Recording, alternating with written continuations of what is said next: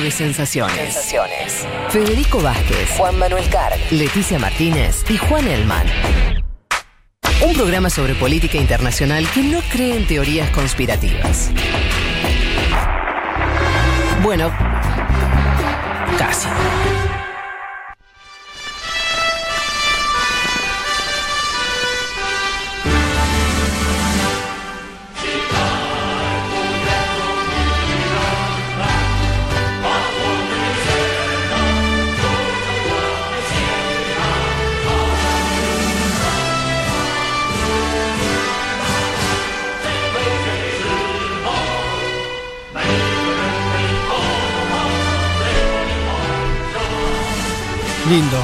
¿Se acuerda usted, Federico Vázquez, eh, que en algún momento de este programa, creo que allá por 2019, 18. 17, 18, ¿no? Sí. Creo que después de 19 ya terminamos. Sí. Analizábamos los himnos, ¿no? De los distintos países. Correcto.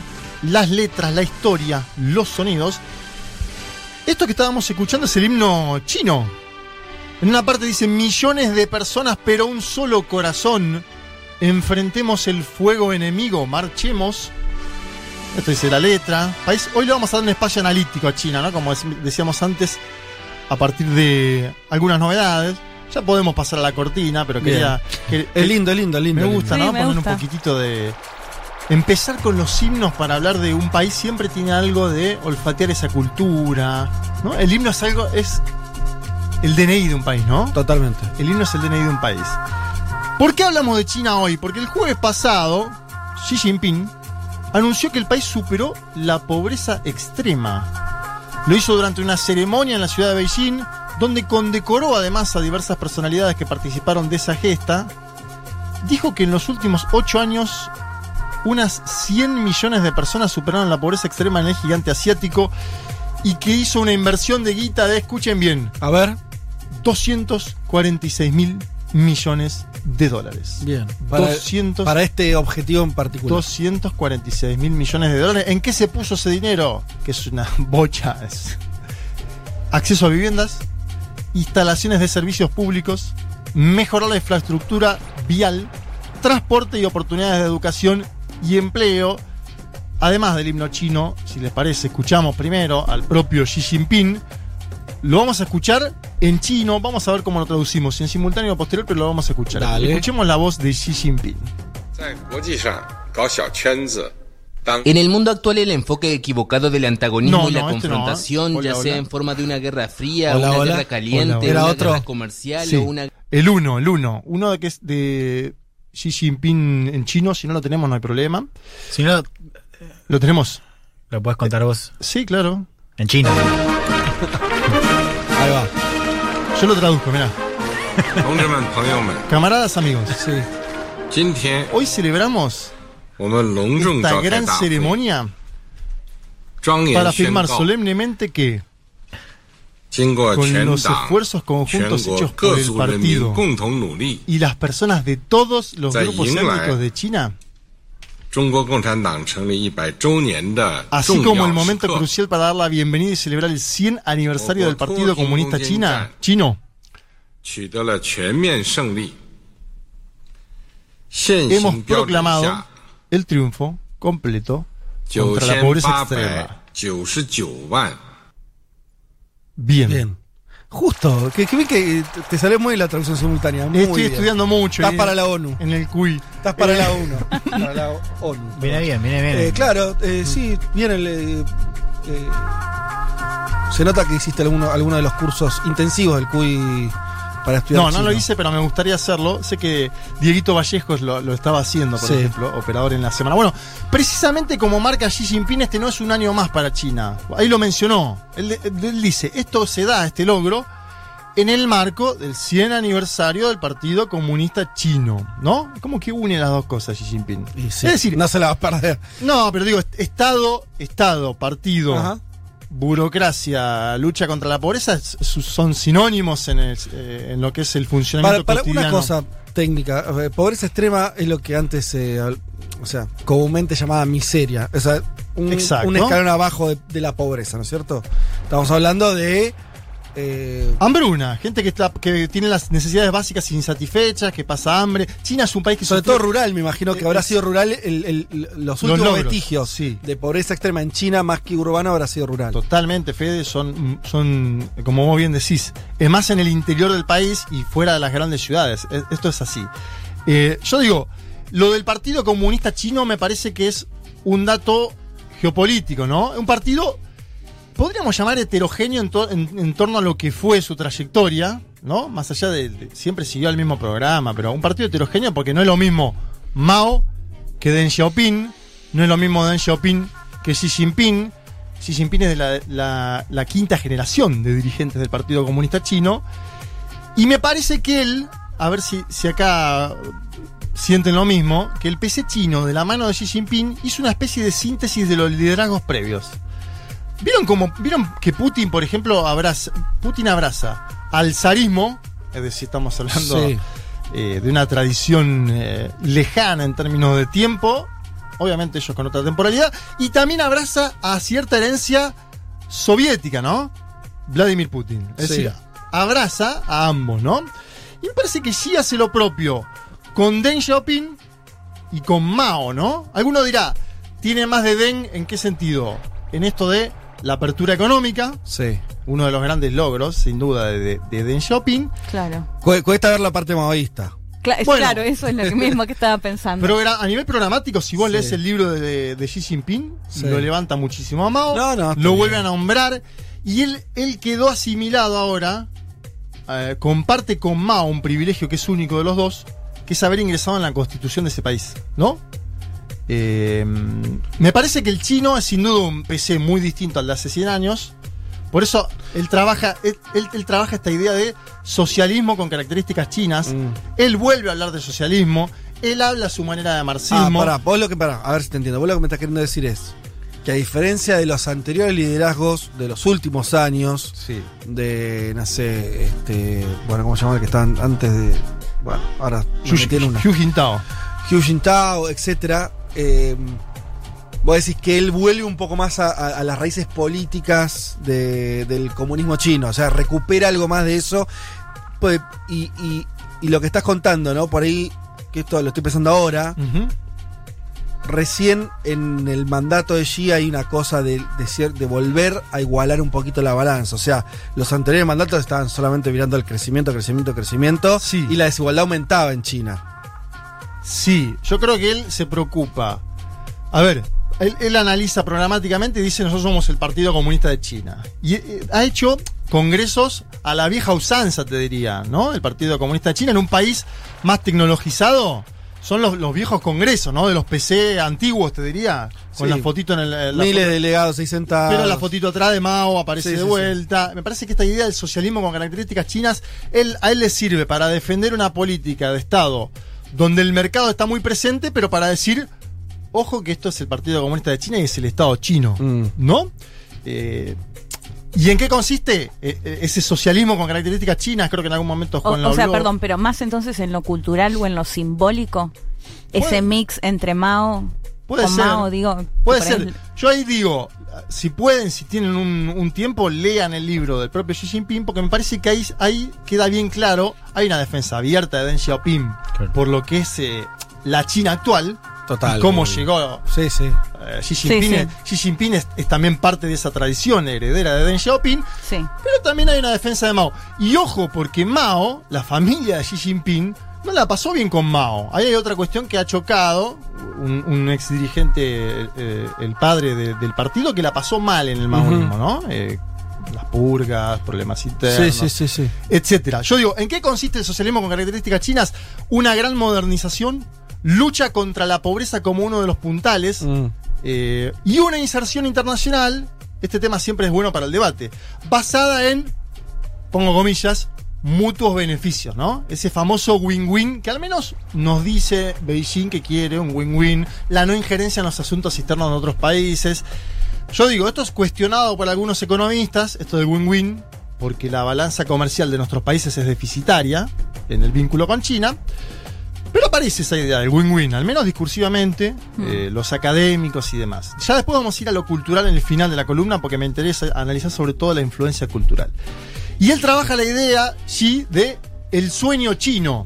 Que el sueño chino tiene en el 2049. China siempre piensa muy adelante, ¿no? Sí, o sea, es- cuando es se cumplen hermoso 100 años de la revolución Exacto. eh, de Mao, sí. China apunta a, a ese centenario del ascenso de Mao al poder para terminar de concretar esta, esta idea de sueño chino, este socialismo con características chinas. Además, en un mundo donde nosotros no sabemos qué vamos a hacer en una semana, ¿no? Este es el otro lado interesante. Sí. Que China está pensando en el 2049 cuando nosotros no sabemos qué vamos a hacer en el 2022. En principio que no se les escape más murciélagos. Yo, Bueno, yo sería un está poco modesto también. O sea, me- están perfectos los objetivos de largo plazo. Meteme un objetivo más que no haya un. que en dos años no. eh, ¿No? Que en un mercadito de no sé qué. Controlemos un poco eso. Me, me gusta ahí que metamos la crítica Sí, pues, sagaz si no, no, a- no. al inicio de- del COVID. Yo digo, el anuncio del fin de la pobreza extrema en China, Mm. además cumple con una meta de la ONU, pero la meta de la ONU era para el 2030. Es decir, la está cumpliendo Se en el adelantaron. 2021, nueve años antes, casi una década antes, se adelanta China.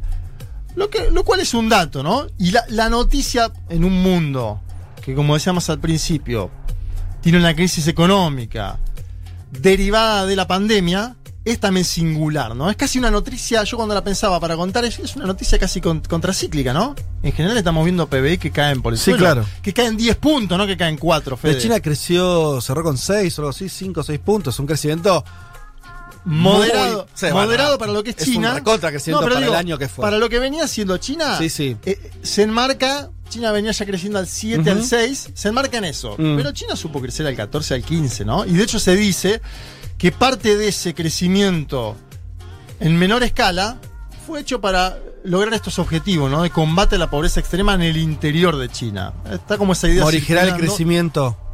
Bajar un poco. Crecer mejor, te diría. Bien. Crecer menos, pero crecer mejor y distribuir. Sí, yo te iba a preguntar, no, por ahí no, no, no está ese dato ahora, que es, vos podés eliminar la pobreza extrema con un índice de mayor igualdad o con mayor desigualdad también. Que es, el- es otro eh, dato de otra calidad. Quiere decir, los chinos, pues, durante los últimos 40 años, los chinos fueron cada vez más desiguales. Crecieron un montón, sacaron millones de personas de la pobreza. Eso no es incompatible con que vos tengas un país cada vez más con mayores diferencias sociales. Eso Sí, es el, Hay que buscar el Gini del 2020 y del 2021 para analizarlo. Ahora no lo tengo y, y me parece que. Pero me la tendencia Sí, hasta ahora era que aumentaba la desigualdad, no disminuía. Sí, pero por el crecimiento de multimillonarios. Sí, ¿eh? bueno, por eso. Sí, no, es que lo de abajo están más No. en la lona, sino que creció mucho la pirámide superior, Totalmente. te diría. Eh, y además, la pandemia, la gestión de la pandemia, para mí es un dato tremendo, porque China tiene un promedio de entre 50 y 20 casos diarios. O sea, estamos diciendo, Supera mi entendimiento. al menos lo oficial, ¿no? Lo que conocemos. sí, Eh, sí, sí. Obviamente es un número insólitamente bajo para un país que tiene 1.400 millones de habitantes y que creo que tiene que ver con múltiples factores. Uno de ellos, eh, obviamente esto de los lockdowns focalizados, ¿no? En torno a los contactos estrechos. Sí. Se enferma una persona en un lugar. Y cierran todo. Eso, claro, exacto. Lockdown fuerte, focalizado. Vos decís que no, no, no tienen una marcha anti-cuarentena o gente que. No, no, gente que quema barbijos no, hay, en China. No hay. No hay, no hay. No, no hay. hay, no estaría permitido. En todo este contexto, China aprobó esta semana dos nuevas vacunas, ¿no? Eh, una de Sinopharm, más precisamente del Instituto de Productos Biológicos de Wuhan, y otra que es de CanSino. eh, Ella es la cuarta de esa China, creo. cuatro. China tiene con estas dos cuatro. eh, dos de Sinopharm, una de CanSino y la otra de Sinovac. Y veamos América Latina. Bueno, vos lo mencionaste con Uruguay un poco. Nombro otros países. En Chile, Sinovac, fuertísimo. Total. En México hay acuerdos con Cancino. En la Argentina, Bolivia y Perú hay acuerdo con Sinopharm. Y Brasil, de hecho, hizo un acuerdo con Sinovac en el Instituto Butantan de San Pablo para fabricar la, cor- la Coronavac, como le llaman en Brasil, a esa vacuna. Esto se vincula para mí linealmente a esta diplomacia de las mascarillas que hubo el año pasado. Sí. Es decir, es parte de la misma estrategia. Acordémonos, China ayudó, en algunos casos gratuitamente, en otros pago, a 150 países de los 193 que tiene la Organización de Naciones Unidas. 150 de 193. Ahí hay una búsqueda, ¿no? De, de- de- a nivel cultural, me parece también. Sí, y en un contexto que se robaban los respiradores y todo eso, ¿no? Llegaban Sí. las cajas desde China con la frase acá de Martín Fierro, no sé si se acuerdan. Sí, No. o de Fito Páez. ¿En Sí, serio? lo hacían cada Claro. país de acuerdo Ah, a, bueno, quien A las represente. marketing nacional. A las cajas le ponían yo vengo a ofrecer mi corazón. ¿Quién dijo que todo está perdido? Yo Lo- vengo a ofrecer mi corazón. Sí. Y Bien. otra de Martín Fierro, me acuerdo. Entonces, decíamos el año pasado, China, China globalista, si se quiere, no me gusta la palabra globalista porque se usa mucho eh, ¿En dónde? por las El derechas. Bannon, claro. Por la derecha del sí, mundo. Sí, sí, sí. Eh, una China eh, que, Sí, que- global, sí. global, Sí. y un Estados Unidos que miraba fronteras adentro, ¿no? Eh, un Biden que ahora dice Estados Unidos ha vuelto, después de eso vamos a, a- vamos a ir a Biden, el Acuerdo de París, la OMS. Eh, Biden no participó del Foro Económico Mundial y sí estuvo Xi Jinping, y ese era el audio que yo les quería traer. Eh, vamos a escucharlo ahora sí, eh, Xi Jinping en el Foro Económico Mundial de Davos. En el mundo actual el enfoque equivocado del antagonismo y la confrontación, ya sea en forma de una guerra fría, una guerra caliente, una guerra comercial o una guerra tecnológica, eventualmente dañaría los intereses de todas las naciones y sacrificaría el bienestar de las personas. Me gustabas vos más traduciendo simultáneo. ¿Viste? Mucho. Voy a buscar laburo. Tenía más onda. Voy a buscar laburo. Esto medio robótico, medio sin alma. Hay que destacar. eh, Y lo hizo en vivo, Juan, Claro. estaba leyendo. escucha, en ese discurso no menciona a los Estados Unidos y Biden no participa del Foro Económico Mundial de Sí. Davos. Ahí también hay otro mensaje de la China globalista, que no me gusta el término, pero global, que mencionabas vos. Y aparece Biden, ¿no? Y ya lo mencionó Juan en sus columnas. Aparece Biden y aparece la crítica a los derechos humanos en China, que tan- quiero brevemente eh, comentarlo, sobre todo particularmente en Xinjiang, con los musulmanes eh, uigures y con, con- con otras minorías. Acá yo hago un, algo con Trump, ¿no? La batalla de Trump, por así decirlo, estaba más enfocada en el plano económico, los aranceles, Sí. Y en las denuncias de espionaje, ¿no? En torno a informaciones confidenciales de los estados y demás. Claro. No sé si tanto en el plano de los derechos humanos, aunque una de las últimas eh, medidas sí tenía que ver con eso, con la situación de los musulmanes en Xinjiang. Y acá quiero que escuchemos a Biden diciendo que el más serio competidor de los Estados Unidos es China, directo. America is back. America is back. Diplomacy is back. We'll also take on directly the challenges posed by our prosperity, security, and democratic values by our most serious competitor, China. Bueno. Estados Unidos está de vuelta, la diplomacia está de vuelta. Algo así como para la prosperidad, la seguridad y la democracia, el más serio competidor es China. Esto para mí que demuestra, lo decía Juan muchas veces, en Estados Unidos no hay grieta eh, en comprenderlo que China ya es evidentemente el más serio competidor que tiene ese país. Y me parece que el estamos de vuelta de Biden es entre líneas un ya acá Trump no está más en la Casa Blanca, muchachos. eh, estamos de vuelta. Sí, ahí vamos a competir. discutamos dos minutos esto, porque es, es central, que es, eh, es una duda que tengo yo. Primero, eh, Trump respecto a su política china, es verdad que Juan, vos lo contaste varias veces, hay continuidad más que ruptura ahora con los demócratas y Biden, por lo menos en, en esto que, en el, en el título, ¿no? El enemigo, el contrincante El más serio competidor. es China. Ahora, las apuestas de los demócratas de Biden de esto, diplomacia, ir por los derechos humanos, a mí me parece como una cosa medio desdibujada de fuera de, fuera de época. Sí, y, a ver, y- y- y, perdón, Sí. y cierro para decir algo que está mal. que es, Trump me parecía que estaba discutiendo los términos que se discute ahora el mundo, que es sin el multi- multilater- multilateralismo, más mostrando las cartas de, de- de- de, mm, eh, comerciales. Quiero decir, lejos estoy de festejar eso, que me parecía como un dato. Pero bueno, no sé, por ahí. eh, pasa que ahí vos señalás Sí. dos cosas. Una es cómo la agenda se amplía y empiezan a aparecer cuestiones como cambio climático y derechos humanos. Son los dos temas que incorporan los demócratas. Cambio climático más en clave cooperativa, pero ciertamente como una prioridad de la administración. La otra es la que va a contar Juan Juan ahora, que tiene que ver con derechos humanos y sobre todo lo que hace China, por ejemplo, en Shanghai. Sí. Bien, ahora, la otra cuestión son los métodos, ¿no? Y ahí el cambio estructural es de una administración Claro. que privilegia más un trato unilateral, como decís Sí. vos, más de mano a mano y más distante con aliados, a una administración que quiere formar esto que decíamos el frente contra China, que es una idea que, ojo, porque a China, digo, de hecho, fue un tema de discusión, que era a quién le convenía más China.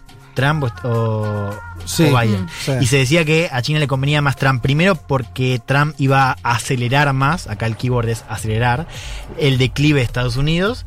Y al mismo tiempo porque, o sea, que, que eso entonces era mejor. Y que al mismo tiempo Biden era un peligro por este tipo, o sea, porque la estrategia de Trump era una estrategia inteligente, se decía, incluso desde China, Sí. ¿no? En términos de, de- de competencia. No porque no lo haya dañado a China, ciertamente cuando uno ve, por ejemplo, lo que hizo Estados Unidos con la listanera de Huawei, con- sobre todo con los semiconductores, dañó realmente la economía de China y sobre todo su, su expansión tecnológica. Ahora, al menos en el corto plazo, ¿no?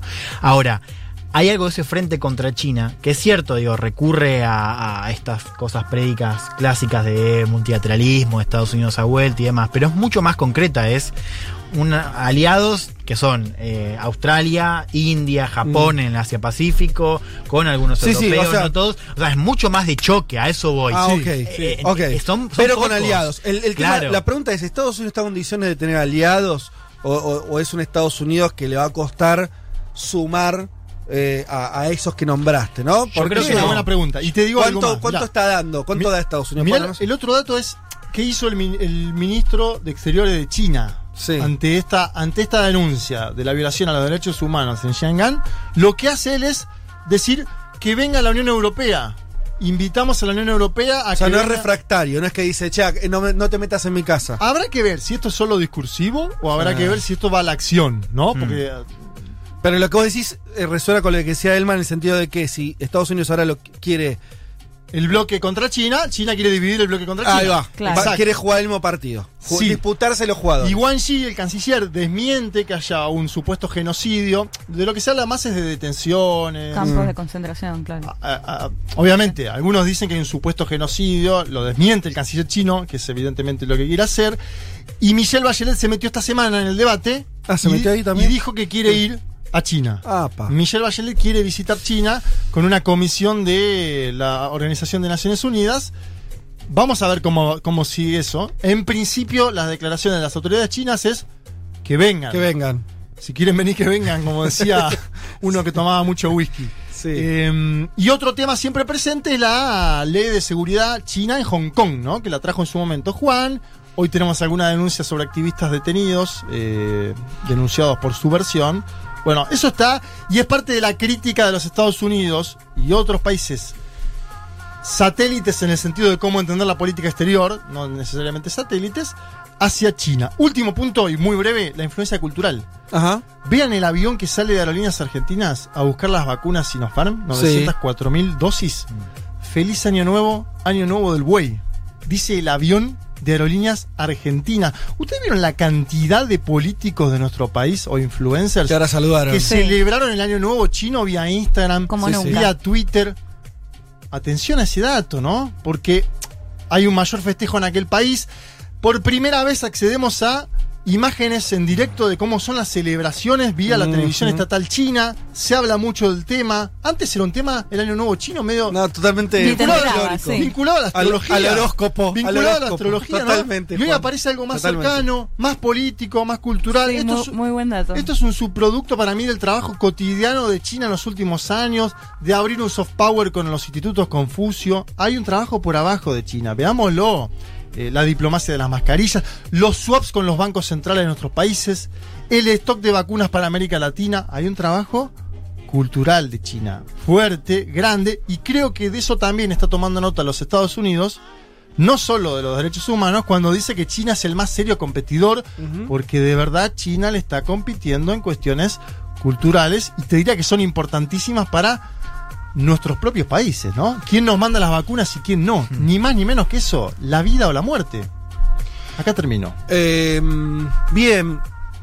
Sí, me parece que es, es- A mí me pasa, no sé, ust- ustedes con, con- con este tema, por llamarlo de una manera, pues decir que China es un tema también es casi. Ya empezar a rebajarlo. Todavía nos cuesta agarrarlo, ¿no? Es como tan grande y tan desconocido que todavía cuesta. eh, entenderlo. Estamos demasiado acostumbrados a pensar el mundo en un sistema donde China no está.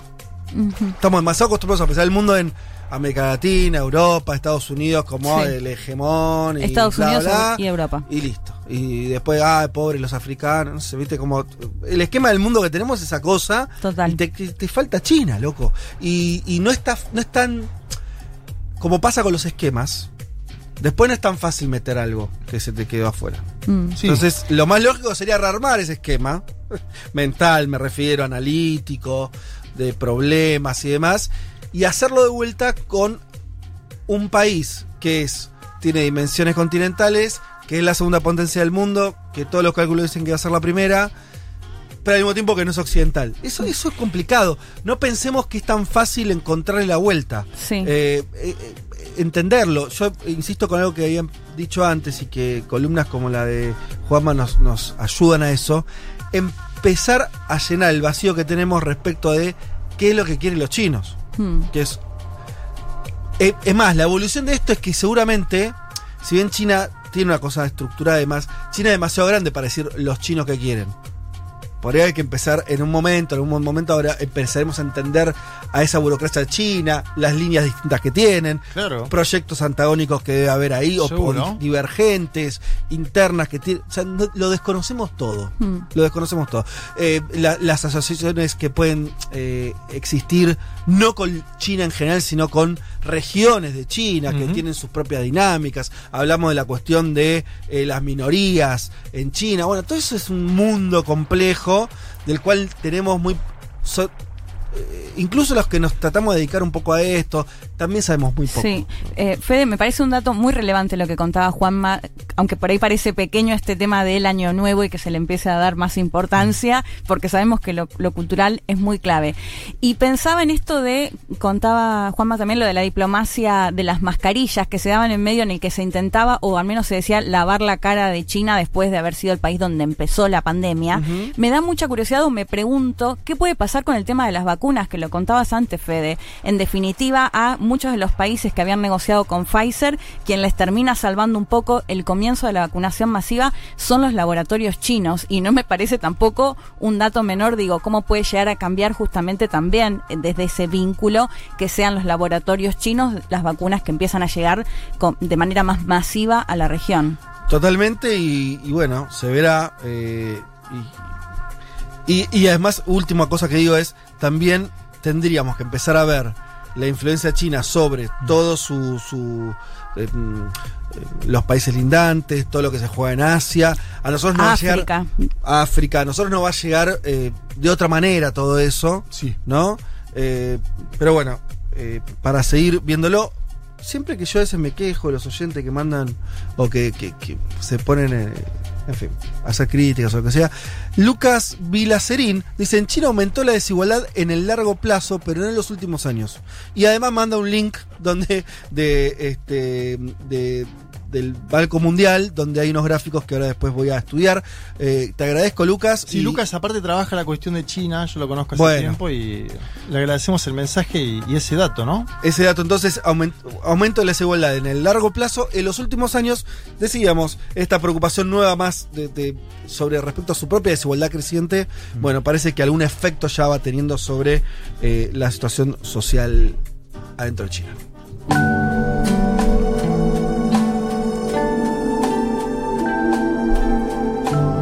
¿Babasónicos es esto? Bueno, vale, un poquito y volvemos.